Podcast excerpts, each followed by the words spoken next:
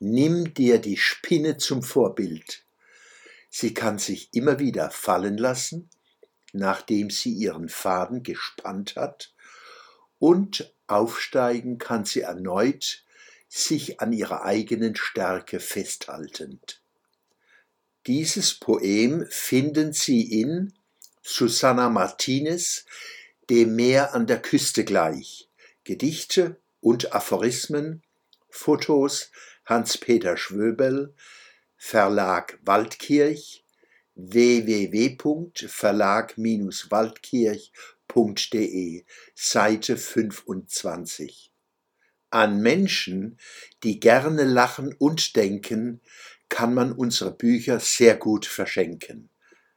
Herzliche Grüße, Susanna Martinez und Hans-Peter Schwöbel.